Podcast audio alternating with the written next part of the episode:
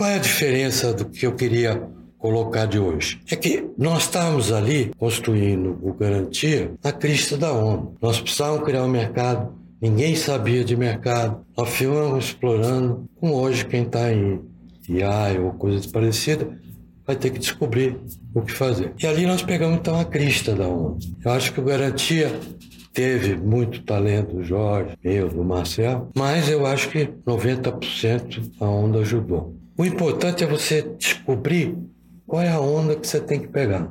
Eu acho que o Jorge Paulo é o concurso, Marcel também. Enfim, nós tínhamos um time muito qualificado e conseguimos construir o garantido.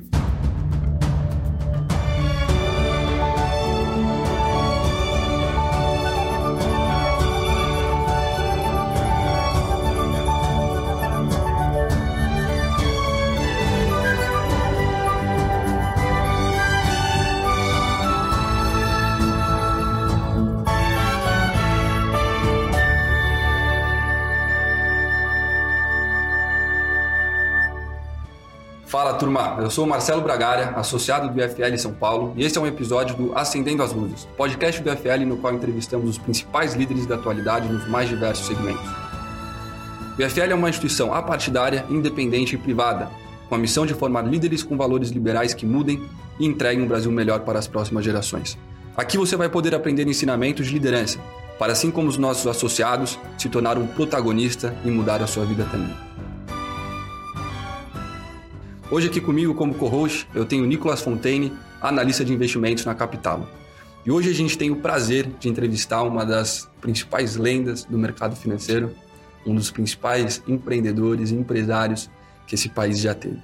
Hoje aqui com a gente a gente tem Luiz César Fernandes, que atua no mercado desde 1960, foi o fundador do Banco Garantia junto com Jorge Paulo Leman, fundou o Banco Pactual, que é o atual BTG, junto com, com, com Paulo Guedes, Antes disso também já trouxe o CDI para o Brasil, trouxe o Golden Market, fundou a Ambima e hoje atua também como sócio da GRT Partners e tem também participação direta em outros negócios como Tarro Telecomunicações, na Enor e eu tenho muito prazer de, na Scalable, na minha empresa, ter o Luiz César como advisor. César, eu já te falei várias vezes, eu acho que a sua história ela ajuda a deixar aquilo que parece intangível mais tangível.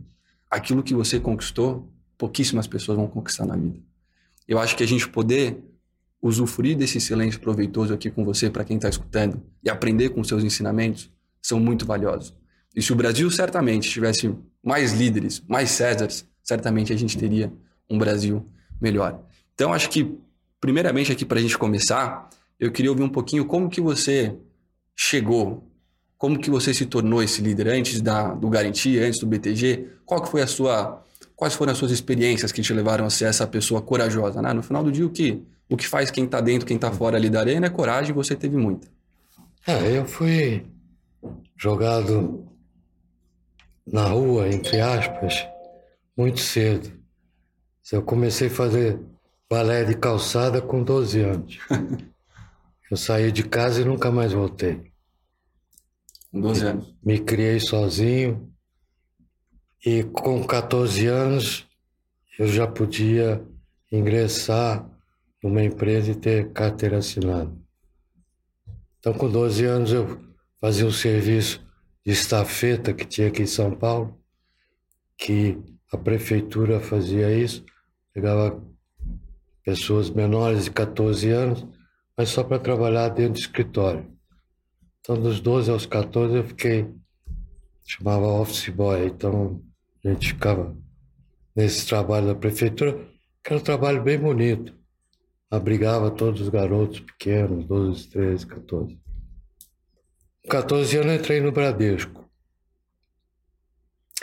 Diferente do Bradesco de hoje, era um Bradesco que tinha 500 agências, eh, tinha 500 funcionários e 50 agências. Então peguei toda a evolução do Bradesco e quando eu saí do Bradesco, ele já era o primeiro privado brasileiro, banco privado brasileiro. E ali eu me formei, quer dizer, eu trabalhei numa agência, na Paulista como brigadeiro, depois fui para a Cidade de Deus. Só que naquela época, cada unidade, cada agência era um CNPJ independente. Uhum. Então, em cada agência tinha contabilidade, livros fiscais, tinha tudo o que livro de pessoal. Então, nessa oportunidade, eu tinha 14 anos, eu me interessei, o chefe me ajudou ensinando tudo. Eu aprendi tudo daquilo que fazia na agência. Só que eu tive um problema. Um ano depois, o chefe foi demitido e perguntaram quem é que sabe fazer aqui tudo. Todo mundo é o César. Eu sentei na cadeira. O banco me deu a assinatura autorizada. Na época tinha cheque visado, cheque administrativo, etc. Sentei na cadeira, toquei o barco. Isso com 14 anos? 15 já. 15, um pouco mais velho já. É. Aí veio uma inspeção e o cara falou: Ah, tá tudo de olho. Deixa eu olhar os livros trabalhistas, registro de funcionário.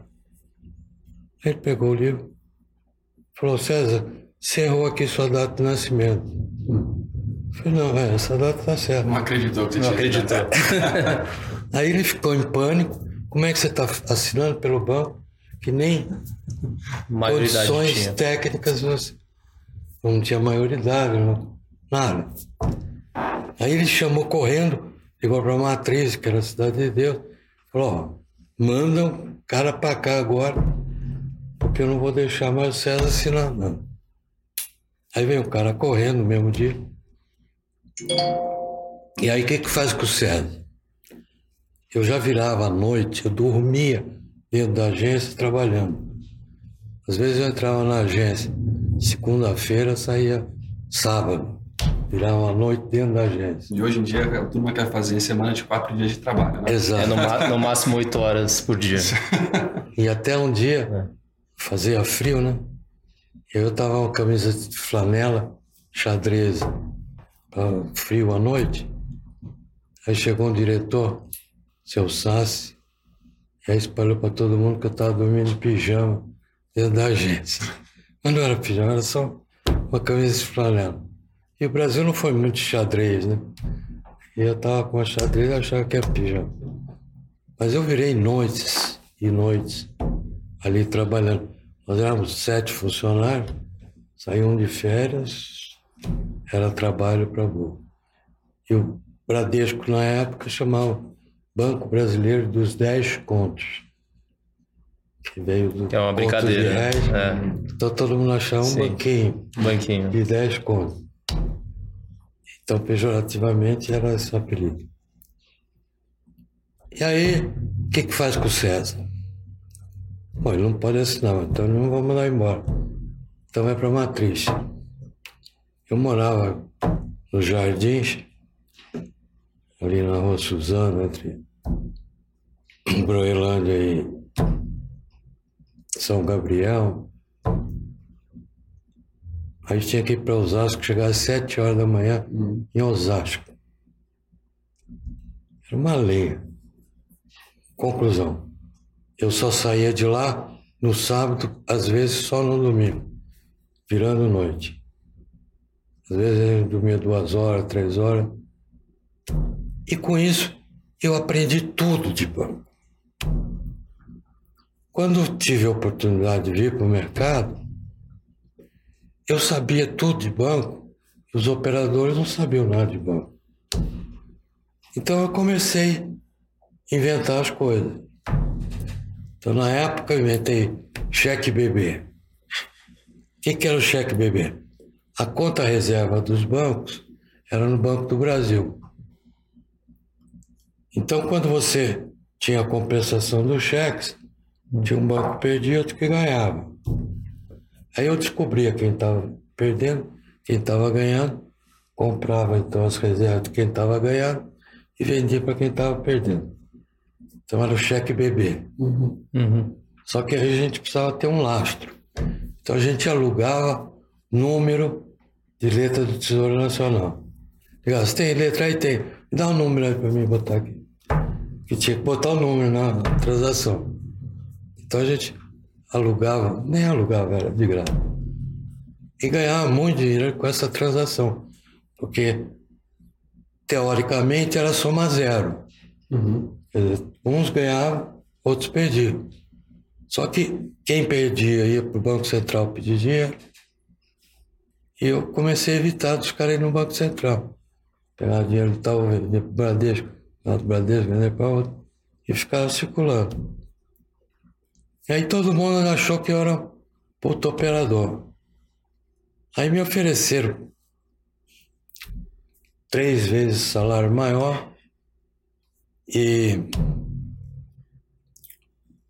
participação no lucro e tal. E nessa época você estava com quantos anos? 19, talvez 20. Aí eu fiquei com medo, ir para corretora, não sei o quê. Estava em banco, ir para corretora era muito. Na época, quais corretoras existiam? Quais eram as opções? No Rio tinha 40, que era conhecido Isso. Alibaba e os 40 ladrões. Ah, sim, sim, eu já ouvi. Já, ouvi esse termo, já ouvi esse termo. É. E, então eu estava numa corretora, aí montei a mesa de tesouro e tal. Em seis meses eu já era o maior dealer do Banco Central. Comecei sozinho, dividindo a mesa com um amigo, com quem tinha me contratado. E aí, seis meses depois, já tínhamos 12 operadores. Por que, que nós chegamos a isso? Porque nós chegamos na crista da onda, do início do mercado, onde ninguém entendia o que era mercado, muito menos o que era banco. Então eu tive um destaque logo de saída. Só que a primeira operação que eu fiz na corretora, eu não sabia fazer a conta. Era uma operação do quê?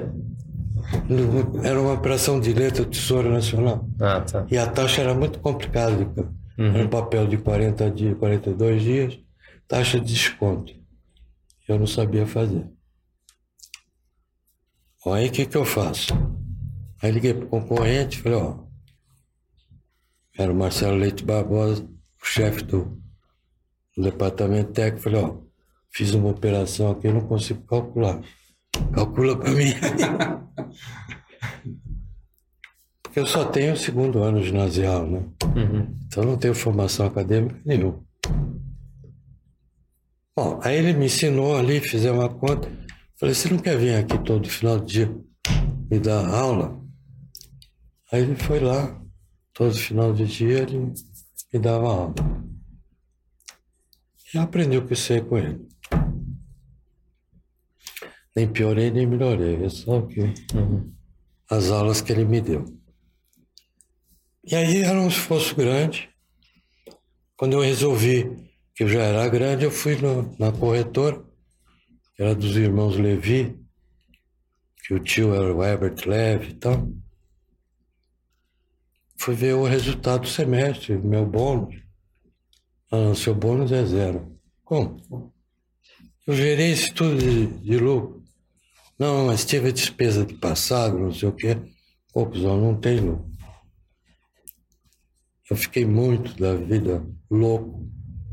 Liguei para o Jorge Paulo, que era o concorrente, que tinha proposto a um outro colega, Roberto Catiola, para trabalhar com ele, mas o Roberto Catiola não quis ir.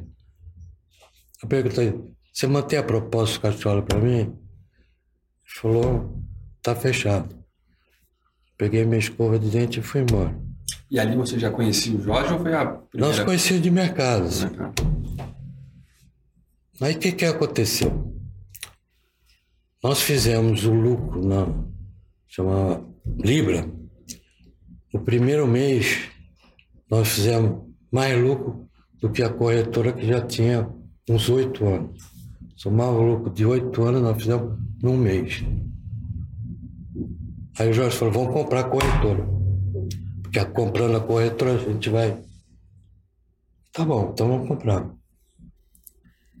O Jorge botou o envelope na mesa, falou para os outros sócios, ó, eu compro ou vendo nesse preço que está aqui.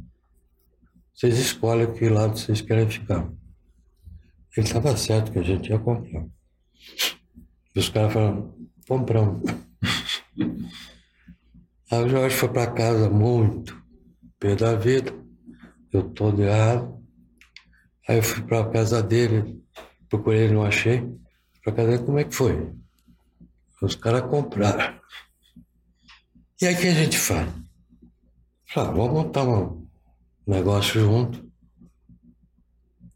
Aí compramos uma distribuidora. Nós temos um plano de cliente. Nós ficamos de agosto, final de agosto, não, início de, de agosto até dezembro, fazendo o planejamento que a gente queria. Nesse meio do caminho, chega um amigo nosso, cliente, fala, o que, que vocês vão fazer? Vamos fazer uma distribuidora tal. Vocês não podem, isso é uma. E ele falava palavrão, então todos os palavrões que você imagina. Ele falou que a gente estava fazendo besteira. Virou as costas e foi embora. Passou uma semana e nós falamos para ele, nós não temos dinheiro para comprar uma corretora que é muito caro. Na época custava 4 milhões de dólares. Nós não tínhamos. Aí ele volta lá dois ou três dias depois, fala aqui, ó, tem aqui uma corretora com preço. Mas Adolfo, nós não temos, chama Adolfo Gentil, não temos dinheiro para comprar. Eu financio. Aí o Jorge falou, eu quero 25,5 e o Zé Carlos, que era o sócio tradicional, uhum. 25,5 e o César 3. Aí tocamos, garantia logo foi embora no primeiro momento, nós tivemos a sorte do Banco Central no final do ano. Aí que já foi a fundação do Garantia, então? Foi nesse, nesse Aqui já é garantia. Uhum. Nós fundamos garantia em outubro. Quando chegou em dezembro, o Banco Central resolveu fazer um movimento para enxugar, para dar liquidez para o mercado. Então ele precisava comprar títulos para dar liquidez para o mercado. Só que naquele tempo, você conseguir uma linha, era uma desgraça. Então, cada operador tinha duas secretárias que ficavam pegando linha. Uhum. Quando conseguia linha, liga para falar. Porque era muito caro ter linha telefônica ainda. Não, não isso? dava linha. Ah, Nós não dava 50 linha. telefones. Cada operador tinha quatro telefones. Tá. E não dava linha, você ficava lá. Deu linha, liga. Era assim. Imagine hoje. É. Não dá nem para você saber o quê. E aí, o Banco Central entrou no telefone que ele achou mais fácil, que foi o nosso. E eu administrava o caixa de vários bancos. Então a minha posição era enorme. Ele entrou, você era obrigado a abrir taxa de compra e venda. Como dealer, você era obrigado a fazer isso. Uhum. Então eu abri toda a posição para ele, ele falou, levei tudo. Eu fiquei gelado, né? Porque a posição não era minha, era dos bancos. Aí fui na sala do Jorge e falei, Jorge, o Banco Central comprou tudo. Aí eu passei, peguei todo mundo, secretário, contínuo, todo mundo, liga aí, vamos ligar para comprar no mercado. E saímos desesperados tentando repor a posição dos bancos. Podia dizer que ele ia ficar desaplicado. Uhum. E ali vocês estavam comprando que tipo de ativo na época? Era o RTN e LTN. Tá. O RTN era. RTN. Obrigação ah, conheço. do Tesouro Nacional. Ah. Que era indexado à inflação. Que é tipo a NTNB de hoje em dia, né? Sim. E a LTN era 42 dias. E foi o que impulsionou todo o mercado. Uhum. Mas aí como nós tínhamos duas assistentes para cada operador, pegando linha, e eu peguei mais secretária, mais todo mundo, nós conseguimos ir no mercado e repor a posição de todo mundo, de todos os bancos que eu administrava. Só que o mercado achou que eu não tinha o papel que eu vendi para o Banco Central. E o Banco Central, quando chegou nos outros, eu já tinha raspado. Os caras. Então tudo aqui. É. Aí o que, que os caras fizeram? Vamos fazer o seguinte. Não vamos entregar, porque era uma liquidação física. Uhum. Você tinha que pegar o RTN e levar outro. Essa venda para o Banco Central foi mais ou menos 150 milhões de dólares de título portador. Se perdesse aquela porcaria, Carregava na mão, se, se Botava- esquecesse, perdesse ali, já era. já era. Estava embaixo do braço. Ia. Ia. 150 milhões de dólares debaixo do braço. É. Aí o mercado achou que eu não tinha o papel que eu tinha vendido a descoberto para o Banco Central. Então combinaram com o mercado, não vamos entregar o papel para o César. Mas eu não precisava do papel, porque o papel que eu tinha era dos bancos, eu já tinha nos bancos. Peguei o papel de cada um e levei para o Banco Central. E desculpa, assim, uma pergunta bem talvez boa. Quem ia pegar esse papel? Você mandava um portador e pegar o papel fisicamente, era isso? É, quando é um portador seu ia lá com cheque. Um motoboy Pegava. assim, pegar o papel. Não era Não motoboy. um motoboy, mas é, tô brincando. O que é. nós fazíamos lá era que cada um que entrava, essa função chamava liquidante. Então, se o cara tivesse ginásio ou PHD, ele entrava nessa função. Tá. Depois ali ele crescia. Então, Marcel Teles, que todo mundo conhece, começou como liquidante. Então, eu peguei os títulos, levei para o Banco Central e fiquei esperando eles me trazerem para entregar para os bancos. Passa seis horas, sete horas, dez horas da noite, ele não aparece um título. Eu Falei, esse cara não vai me entregar os títulos. Aí comecei a ligar para todo mundo, ô, cadê os títulos? Não, eu vou te entregar, vai entregar. Final. Meia-noite eu consegui pegar todos os títulos. Só que os bancos estavam fechados. E nós tínhamos um cofre de 70 centímetros de altura por 30 de largura. Botamos lá 150 milhões de dólares num cofre qualquer um carregar. para dormir aqui. É, Tomador de risco. overnight. Aí ficou lá. Eu já não tinha ninguém nos bancos. Aí deu tudo certo. Aí nós ganhamos dinheiro para boa nessa operação. Porque eu tinha um percentual sobre o lucro dos bancos. Como eu comprei toda a carteira, eles fizeram um lucro. E depois eu comprei títulos com uma taxa melhor do que eu vendi para o Banco Central. Aí chegou em janeiro, fevereiro, os 20, eram uns 20 operadores. O que, que eles fizeram? Olha, vamos dar um corne no César. Quando ele abrir compra e venda, a gente enfia papel negro. Aí combinaram todo mundo. Abrimos o dia, compra e venda. Era um lote padrão, 10 milhões. Aí nego enfiou. Aconteceu? Bom, na hora do almoço, patrimônio da Garantia essa época era menos 4 milhões de dólares. De repente, na hora do almoço, tinha um bilhão comprado. Caramba. Eu falei, nossa. Aí liguei para o Banco Central. Ó, venderam aqui, eu estou desesperado. Olha, o mercado está em equilíbrio, o Banco Central não vai fazer nada. Falei, que que eu... Aí eu fui num bar que tem famoso no Rio, Amarelinho, com o meu principal assistente. Vamos tomar uma cerveja, eu não bebo nunca. Nesse dia eu tomei uma cerveja. Aí começando, conversando com ele, está em equilíbrio. Esses caras venderam um bi, eles vão ter que recomprar da gente. Vão ficar sem papel, vão ter que revoltar. Aí, tipo, eu comecei a comprar, vamos ver, a 12%, terminei a 30%. Quando os caras voltaram para cobrir a posição, eu comecei a vender a 12%. Não, agora só vendo a 12%. Bom, fiz 10 vezes o lucro do, quando o Banco Central me raspou. E o mercado se ferrou de novo. Aí me proibiram de entrar no restaurante onde a gente se reunia. Você vier aqui, você vai apanhar. Aí nunca mais pude ir no restaurante. Então, qual é a diferença do que eu queria colocar de hoje? É que nós estávamos ali construindo o Garantia na crista da onda. Quer dizer, nós precisávamos criar um mercado, ninguém sabia de mercado, nós fomos explorando. Como hoje, quem está em AI ou coisa parecida vai ter que descobrir o que fazer. E ali nós pegamos então a crista da onda. Eu acho que o Garantia teve muito talento Jorge, eu, do Marcel, mas eu acho que 90% a onda ajudou. Então, o importante é você descobrir qual é a onda que você tem que pegar.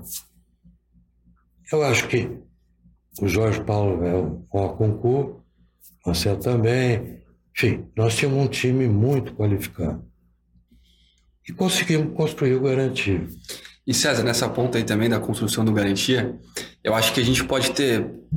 O mundo ele vai ser sempre aberto a novas inovações, né? Que nem você falou, vai vir agora AI, vai vir blockchain, a gente vai ter. É, cada vez o mundo vai trazer mais tecnologia mais inovação. Agora, algumas coisas elas acabam não mudando, né? que a gestão, que a cultura que você cria numa empresa, no dia a dia, que nem você falou, cara, dormia ali a semana inteira, fazia acontecer, tava ralando, é, era jovem, não importava a idade, vocês estavam indo para cima. Assim, o Garantia ele teve uma, uma, uma força muito grande em atração de bons talentos, né? pessoas jovens que estavam procurando ali crescer na carreira e vocês conseguiram trazer as pessoas certas. Qual foi a principal como que vocês conseguiram fazer isso? Assim? O que, que você enxerga que hoje é muito difícil, né? Assim, a turma está sempre falando como que a gente vai conseguir ter os talentos aqui dentro da empresa, como que eu vou conseguir trazer as melhores pessoas. Eu acho que um dos pilares que vocês tiveram foi esse, né? Assim, como é que vocês conseguiram fazer isso? Eu acho que tanto garantia quanto pactual, se você for ver o DNA lá, tem três, lá na origem, três culturas que formaram a cultura de garantia e aperfeiçoou no pactual. Então, você tem a cultura do Bradesco. Então, quando nós começamos Garantia, todo mundo nas empresas tinha sala, cada um tinha. Subia um pouco, já tinha uma sala, certo? Tinha, quem subiu muito tinha sala com banheiro, umas coisas desse tipo. E no Bradesco não tinha. Era um salão, 400 pessoas num salão só. Ninguém tinha sala, só os diretorão que Aguiar, Brandão, Sanches, esses tinham sala, mas ninguém. Mas era assim no fundo do corredor, não era um lugar especial. Final do corredor estava a sala deles lá. Então, eu peguei um pouco da cultura do Bradesco, que era motivacional, você entrava lá embaixo e podia chegar lá em cima, o que eles estão fazendo até hoje. Tem um pouco da Goldman Sachs no estágio que eu fiz lá, que ensinou como fazia o partnership, quer dizer, como avaliar as pessoas, como distribuir corretamente os prêmios, os bônus e as ações. E um pouco da estrutura também do JP Morgan, que eu também fiz. Aliás, o estágio do JP Morgan foi engraçadíssimo. Uhum. Eu não falo inglês, até hoje. O problema, sou disléxico, umas coisas assim. Aí eu peguei um garoto para ser meu tradutor simultâneo no estágio. Já vi alguém fazer estágio com tradutor simultâneo? então eu fui fazer. Que era o Marcel Teles, ou não? Que era o Marcel Teles. É. e aí no JP Mó começou a vir o primeiro, o segundo, o terceiro tudo imbecil. Pegaram lá o servidor de café e botaram para falar com a gente. Uhum. O cara não fala inglês. Tá com assistente. Deve ser um imbecil. Vamos botar imbecil para falar com ele. Aí na hora do almoço, nós íamos almoçar com o presidente do banco. Aí veio o cara me pegar. Eu virei pro Marcel e falei, Marcel, esses caras são tudo. Soltei todos os palavrões que eu conheço. E o cara que estava atrás falou: vamos almoçar com o presidente. E no caminho ele vira: você é o César, você é o Marcel, né? ele falava português. português. ele falava português. Falei: bom, agora da nossa. Aí chegamos para o almoço, o Marcel estava do outro lado, ele estava aqui. E esse cara ficou aqui, o presidente. O presidente, como é que está gostando do estágio? Tá legal tal? Aí o cara falou, Prrr repetiu tudo em inglês, Nossa. os meus palavrões. Ixi. Falei, agora ferrou. Aí o cara deu um expor no cara que estava preparando o nosso treinamento, três meses, deu um esporro no cara. O cara era genro do cavalo que foi ministro na Argentina. Tomou um esporro, aí terminou o almoço, ele veio, olha, melhor vocês voltarem para o hotel, que eu vou fazer o programa. Aí voltamos, então, no dia seguinte, falou, ó, tá o programa todo feito, vão falar com o número um de cada área e tal. O único lugar que vocês não podem entrar é na tesouraria e na custódia. Mas você pode falar com. Pergunta se eu não entrei na tesouraria e Claro. na custódia. Claro. Lógico que eu entrei. Naquele tempo para entrar já era digital. Aí lá que eu vi como é que eles faziam. E aí foi que eu pensei em criar o CETIP, Uhum. baseado no sistema que estava sendo processado pelo JP Morgan. Então foi aí que você trouxe o overnight aqui para o Brasil. Não, aí foi na Goldman. Aí nós chegamos para a Goldman, a Goldman, é, e no final do dia, quando você não tem cobertura, o que, que você faz? Falou, faça um overnight com o JP Morgan. que Na época não era, era o Banco Trust. Faça um overnight com o Banco Trust. Mas sabe o que que é overnight? Ninguém O sabia. que, que é overnight? Nós não sabíamos. Fomos para casa quietinho. Aí não tinha Google, né? Ficamos tentando descobrir o que, que era overnight. Levamos três dias para entender o que era. Que não era guardar tesouro no cofre do, do garantia. Né? Título do Então a tesouro. gente sabia que era. É. Mas enfim, então tem um pouco de JP Morgan, tem um pouco de Goldman Sachs e um pouco de garantia. Então, isso tudo acabou levando. E no mercado de tecnologia, que eu também vou contar uma experiência, você tem a hora de entrar certo também. Qualquer mercado, você tem que entrar na hora certa para pegar a onda. Se foi muito antes, você vai se ferrar. Foi depois, você também vai se ferrar. Nós tivemos a sorte de pegar todas as ondas.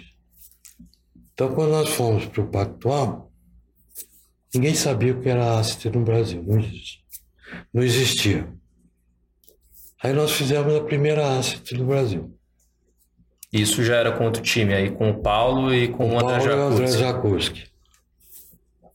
Aí fundamos o Pactual, não queríamos competir com garantia que estava no Banco Central e renda fixa lá na frente, era muito distante para pegá-lo. Então vamos fazer um outro negócio. Focamos em asset. Tivemos rentabilidade fantástica, mil por cento em cima do dólar. Nossa, performance fantástica. Nós compramos na época Telebrás a 59 centavos de dólar. Vendemos a 50 dólares dois anos e pouco depois. 59 dólares. Foi esse aí seu melhor trade? Quem fez foi o André. Jacuzzi. Eu no, no Pactual já não tradava. Fiquei tomando conta do equilíbrio ecológico. Uhum. Se você pegar um Paulo Guedes e o André Jacuzzi, não é mão. Mas de qualquer forma, nós pegamos essa onda. Hoje você tem milhares de assets. Mas na época éramos só nós. E nós tivemos dificuldade de expandir. Aí eu fui no Jorge Paulo. Jorge Paulo, tem aqui o contrato, tem aqui o software, tem aqui tudo. Você não quer botar um garantia para fazer assets, para gente criar mercado e tal. Eu falei, tá bom, deixa aqui que eu vou fazer. Aí chamou o André Lara para tocar essa área. Um ano depois, eles tinham perdido 30% das carteiras e nós tínhamos dado mil em dólar. Aí ele mandou fechar essa porra, fecha essa merda, devolve dinheiro para todo mundo e nós já não dependíamos mais dele porque a gente já tinha deslançado. Naquela época nós chegamos a 17 bi de dólar. E vocês captavam, captaram esse dinheiro num primeiro momento com, com A quem? nossa captação era técnica para gol. Mas A gente ficava sentado na cadeira, o cara batia na porta. Ó, tem um dinheirinho, quer aplicar para mim? Nós nunca corremos atrás de um cliente. Todos nós somos horríveis de captar cliente. André, Paulo. Se chegar na nossa mesa, a gente cuida do cara. Uhum. Então tem uma história muito gozada. gente chegou lá, Paulo, gostei muito do seu discurso, tal, não sei o que, gostei da performance de vocês. Queria botar uma parte para vocês administrarem. Paulo falou, peraí que eu vou chamar o boleteiro, que já não era mais liquidante, era boleteiro, porque o operador fechava a operação, fazia uma boleta. Só que só Deus entendia. Na hora que ele escrevia, ele e Deus entendia. Depois só Deus. Então tinha os boleteiros que ficavam interpretando o que, que ele fechou afinal. Então, chegou lá, o Paulo falou, vamos chamar o boleteiro ali. Ele falou, você tá errado. Paulo, eu quero aplicar, mas não é um milhão. Quero aplicar um bilhão de dólares. Era o Jorge Soros. Uau. E ele não tinha ideia de quem era o Jorge Soros. Menor ideia. Bom, aí a gente foi, teve outros grandes clientes. Mas nós nunca fomos bons de vida. Só a geração agora, que o Rodrigo Pessoa fez o Alf, o Alf bem, Uhum. está indo muito bem, em vários lugares, e o Flora que vem agora com a parte digital. Mas nós não sabíamos fazer. E a ideia de criar uma asset foi algo que também vocês trouxeram, porque eu pense- em muito, muitos momentos da sua carreira, você cita, eu vi isso lá fora, voltei e criei a CETIP. É, vi isso lá fora, voltei e criei, enfim, o sistema, o Acelic. É, a ideia de trazer a asset para o Brasil também foi algo que você viu lá fora? Ou... Não, eu não, tinha visto nem ninguém. O que aconteceu foi o seguinte: você tinha, como eu falei, o Alibaba, os 40 ladrões na bolsa. Falei, se esses caras são grandes, Marcelo Leite Barbosa tinha um balanço igual ao do Bradesco, uma corretora do Rio. Falei, vamos ver o que esses caras fazem. Baseado nisso, nós tínhamos tido experiência de comprar algumas empresas para defender o capital na época do Delfim. Então, eu vi quanto que a gente ganhou comprando loja americana, Alpargatas e Brahma, que depois virou Ambev. Aí vi como é que era. Então, falei, vamos fazer esse troço aqui. Não vamos competir com o Garantia, mas a gente vai seguir essa linha diferente. Mas eu não sabia como é que era, como controlar. Eu tinha, na época, aquele Apple II, e tinha 11 disk drive para rodar a carteira. Que os discos eram, os discos eram separados Uhum. do computador. Aquele disco flexível. Aí você botava aquilo tudo para rodar, começava às 6 horas da tarde, terminava às 6 horas da manhã. Uma carteira com 10 clientes e 50 ações. Era uma desgraça. Mas então o que, que a gente fez? A gente percebeu que esses caras aqui estão velhos e vão tender a acabar. Começou a vir CVM, tá certo? CVM nós criamos no tempo de garantia. Então estava acontecendo aquele movimento de caça às bruxas na bolsa. Agora, vamos entrar por aqui, que está todo mundo sendo pendurado pelo gancho. Vamos aproveitar e vamos. Então foi mais intuitivo do que ter olhado qualquer coisa fora. E o André, que era um diretor do Unibanco, da área. Não era de leasing. Ele era diretor do leasing do Unibanco, fazia um pouquinho de ações, virou o craque que é hoje, e tocou a nossa carteira com uma rentabilidade fantástica.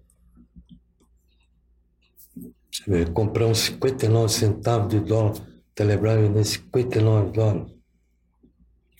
É, espetacular. Mas tiveram várias porradas além dessa. E César, mudando um pouquinho aqui também do assunto, mas dizem as más línguas que as contratações e os processos seletivos eles eram bem puxados, vamos dizer assim, dentro do dentro do garantia e dentro do dentro do pactual, né? Não, o Pactual já foi moderado. É, Ah, garantia se a gente fizesse 10% que a gente pegava nas entrevistas. Tava todo mundo preso. É verdade a história que vocês sempre trancavam ali a janela e aí vocês pediam para a pessoa que estava ali sentada na mesa aí tentar abrir, e ele ficava tentando abrir. Não, fazia o diabo. É. Pegava o cara e falava, olha, vai na empresa tal, buscar um car- carbono pautado. Se o cara ficasse o dia inteiro correndo atrás do carbono pautado, já não servia. Entendeu? E, e por que, que vocês faziam essa maneira assim, né? Isso aí você não está analisando o currículo no final do dia da pessoa, Não. concorda? Assim. Eu não colhei, eu sempre cuidei de recrutamento, né? E treinamento também. Eu nunca dei muita bola para currículo. Eu queria ver a personalidade do cara, capacidade de resiliência do cara. Isso que me interessava. O resto, como ninguém sabia nada, eu sabia que ia ter, ter que ensinar os caras. O currículo não ia adiantar. Uhum. E a maioria, até hoje, os caras têm dificuldade de fazer conta. Eu, que sou analfabeto, faço conta melhor do que os caras que saem das faculdades hoje em dia. Então, o currículo, para mim, não contava. Então, a gente fazia perguntas bem agressivas para sentir como era a reação do cara. Hoje não dá nem para falar o que a gente perguntava, porque as entrevistas eram piores possíveis. Só não tinha fem- feminicídio, só não tinha isso, o resto valia tudo. Aí a gente foi refinando a maneira de fazer e cada vez a gente foi ficando mais agressivo. Uhum. Não diminuiu, aumentou. Uhum. Quando chegou no Pactual, o André falou, não, não pode ser assim. Ele é do Libã. Não, não pode ser assim. Então as primeiras ainda foi assim. Aí uma menina veio, uma morena jão, bonita, eu tenho 1,70m e muitos, uma saia que não tinha mais que um pau e ficava na minha frente, cruzando a perna. Eu pedi para vocês, você veio aqui para mostrar as pernas ou para ser entrevistado? A menina levantou e foi embora. Hoje seria preso. E o pai dela era editor-chefe do Globo. E assim, como que você acha que isso impacta, né? Porque hoje o debate que a gente tem muito dentro das empresas é isso, como construir essa cultura forte. Que no final do dia a cultura ela vai almoçar, jantar, qualquer estratégia. Mas assim, ter pessoas boas que querem fazer acontecer, o termo até que vocês cunharam, né? PHD, Poor Hungry Disease Spirit. Acho que eram essas pessoas que vocês procuravam. E hoje fica justamente cada vez mais difícil você filtrar essas pessoas por conta disso, né? Assim, uma palavra ou outra que a pessoa entende errado já pode ali levar a sua empresa no dia seguinte até, não vou dizer a falência, mas aí já entra no, no Instagram, já entra no Facebook. cancelado. né? Você é cancelado totalmente por uma coisa que, cara, você está querendo ali o melhor da empresa no final do dia, extrair o melhor das pessoas. Quanto que você acha que impacta, assim, hoje a, a construção das empresas hoje em dia versus a maneira que vocês construíram? Você acha que dava para construir empresas com uma mentalidade mais forte do que hoje? Será que o Henry Ford fez o primeiro carro tem diferença de construir o carro hoje? Quer dizer, são dados diferentes e você tem que se adaptar a eles. Então, o que é importante é se descobrir a personalidade do cara, a capacidade dele, resiliência do cara, senão não vai. Então, o cara que hoje eu vejo muito do- das entrevistas que eu faço hoje, todo mundo procurando emprego. Tem pouca gente procurando trabalho. Então é aquele cara que quer entrar às nove, e almoçar, sair para almoçar uma, voltar às três, sair às seis. Não, esse cara não vai construir grande coisa. Uhum. Já tinha na minha época esse cara também. Só que esse cara nem tinha segunda entrevista. Uhum. Então, o processo nosso é de seleção global. Uhum. Você nunca deixa entrar um- uma pessoa na empresa com menos de 10 entrevistas. Pessoas diferentes. Menos de entrevistadas. 10. É. Então, o Pactol até hoje é assim. Tem 10 para entrevistar. Uhum. Se um disser, não gostei, tá fora. Então você não tem proteção, não tem indicação, nada. Uhum. Tem que passar pelos 10. O meu neto quis trabalhar lá. Mas foi sozinho, bateu na porta, fez as 10 entrevistas. Cinco anos depois descobriram que ele era meu neto. Quer dizer, que ele não tinha meu nome, que ele é filho da minha filha, então Uhum. ficou cinco, seis anos sem saber Uhum. que ele era meu neto. E passou por toda. Começou lá no back-office, se ferrando, virando noite, tá certo? Começando de baixo, né? Começando de baixo. Agora não tem mais boleteiro. Antigamente era liquidante, depois passou para boleteiro. E agora é back-office. Uhum. Contabilidade, faturamento. Passou cinco anos ali renovando. Agora é gerente de Fortaleza, abriu um escritório lá do BTG em Fortaleza. Mas gravou pra caramba. Dormiu várias, várias noites dentro do BTG. Então existe a espécie aí no mercado. Uhum. Como eu sempre disse, é uma agulha no palheiro. Você vai entrevistar. Eu entrevistava mil pessoas por ano Mil pessoas. e tinha uns 300 funcionários. Dizer, então, para você achar as pérolas, tem que gravar muito. E como que era o, o corte das pessoas, né? Assim, para você conseguir manter o nível? Como é que vocês faziam essa gestão? Do que vinha ou. De quem já estava dentro da estrutura? Como alinhava os interesses com a instituição. Bom, vou te dizer como é que a gente recrutava. Nós fomos a primeira empresa do mercado financeiro a fazer palestra nas faculdades. Todo, todo ano eu fazia palestra em quase todas as faculdades do Rio e São Paulo. E aí você despertava o cara.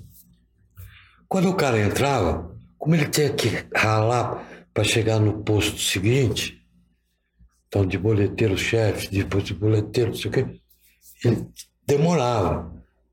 E ele já via todo mundo girando noite.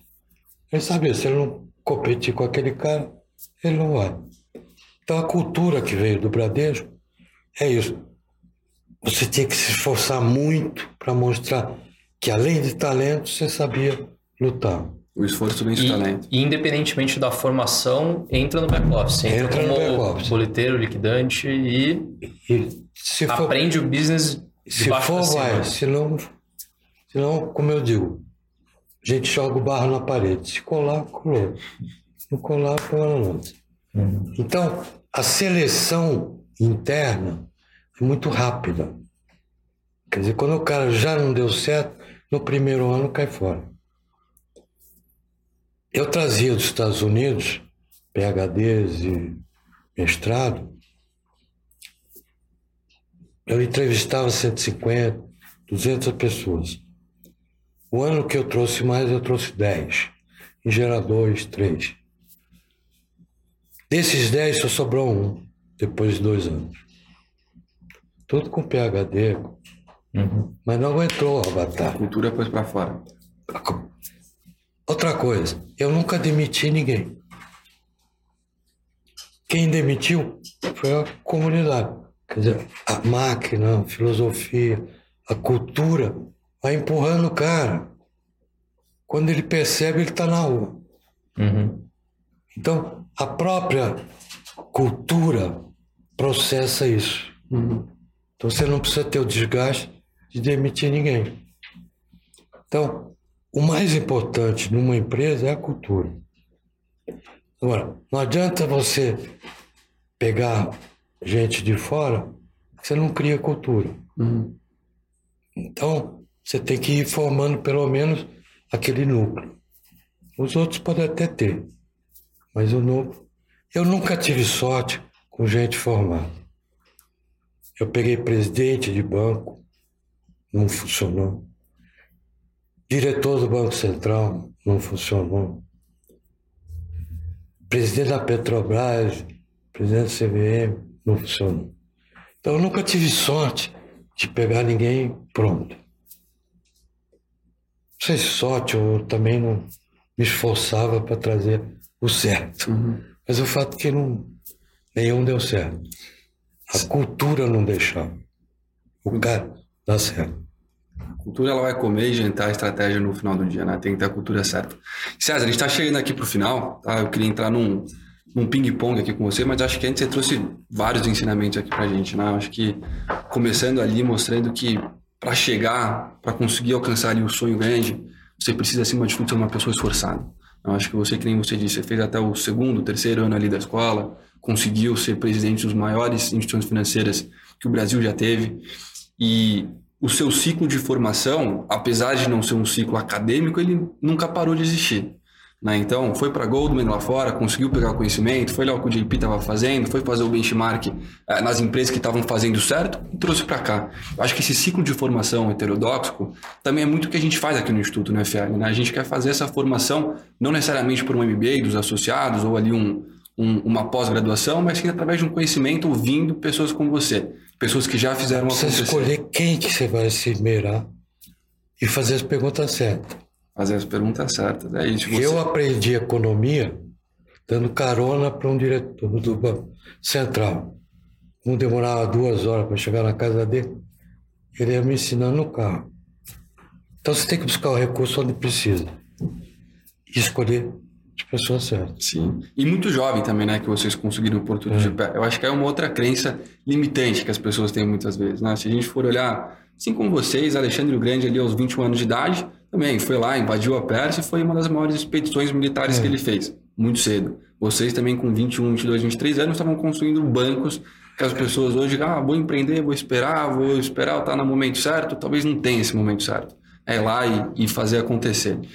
Então, aqui para entrar no final, são três perguntas que a gente tem aqui para você, tá, César? Número um, qual que você enxerga hoje que é uma das principais lideranças no mundo empresarial aqui dentro do Brasil? Olha, eu acho que sem dúvida nenhuma o Esteves é um. Eu acho que não está na linha de frente, mas está por trás o Pedro Moreira Salles. Uhum. Infelizmente, no Bradesco já não tem um time bom como já teve no passado. Então o Trabuco está tentando reorganizar aquilo, uhum. mas está faltando talento na base. Então esse é um erro que pode acontecer. Uhum. Você escolher mal. Um livro aqui para a turma. Olha, hoje tem um artigo que fala. Eu gosto muito de Karl Popper. Porque eu acho que no mercado financeiro você tem que entender um pouco de filosofia, porque a filosofia vai trazer o essencial, que é a capacidade de entender. Porque no mercado nada se cria, tudo se copia. se você não tem capacidade de pegar e emendar, como eu fiz no JP Morgan, e saiu o Selic, você não vai para lugar nenhum. Uhum. Então, eu, para mim, Karl Popper é o predileto. É um livro dificílimo. Eu só leio os resuminhos. Uhum. Alguém resume para mim. Boa. Mas, de qualquer forma, eu conheço, sou um dos poucos que conhece no mercado Copper. E o raciocínio lógico que te produz. Tem o Nietzsche, todos esses filósofos, tem lá de trás, método. Isso vai te dar essa capacidade de enxergar as oportunidades. Boa, vamos deixar para a turma que é anotado. E por último, César, certamente ali durante essa sua jornada incrível, você teve inúmeros aprendizados. Né? Acho que a gente podia ficar aqui horas, horas, horas, horas, horas ouvindo de você, usufruindo desse silêncio proveitoso aqui, porque é uma aula que nenhum MBA vai te dar, que nenhuma faculdade vai te dar, são as histórias da vida, né? o aprendizado. Um aprendizado que você pudesse deixar aqui para a turma, se você tivesse, vamos imaginar ali o Times Square, né? você pudesse deixar uma frase sua rodando, que você acha que as pessoas deveriam ouvir e entender essa frase? Qual que seria? Só recrute pessoas melhor do que você. Boa. Que é fundamental. A tendência do ser humano é botar embaixo um cara não tão bom quanto você. E aí você não cresce porque ele não te empurra. Agora, se o cara for muito bom atrás de você, ele vai te empurrar. Você cresce e ele também. E a instituição cresce. Então, para mim é fundamental. Boa. Maravilha, César. Obrigado. A gente podia ficar aqui mais uma vez horas, horas e horas. Espero que a gente no futuro tenha mais uma chance para conversar. E muito obrigado aqui pela participação no podcast Acendendo as Luzes do FL. Foi um prazer. Obrigado prazer, pelo convite. Espero que eu atenda esse público. Ah, sim, certamente. É.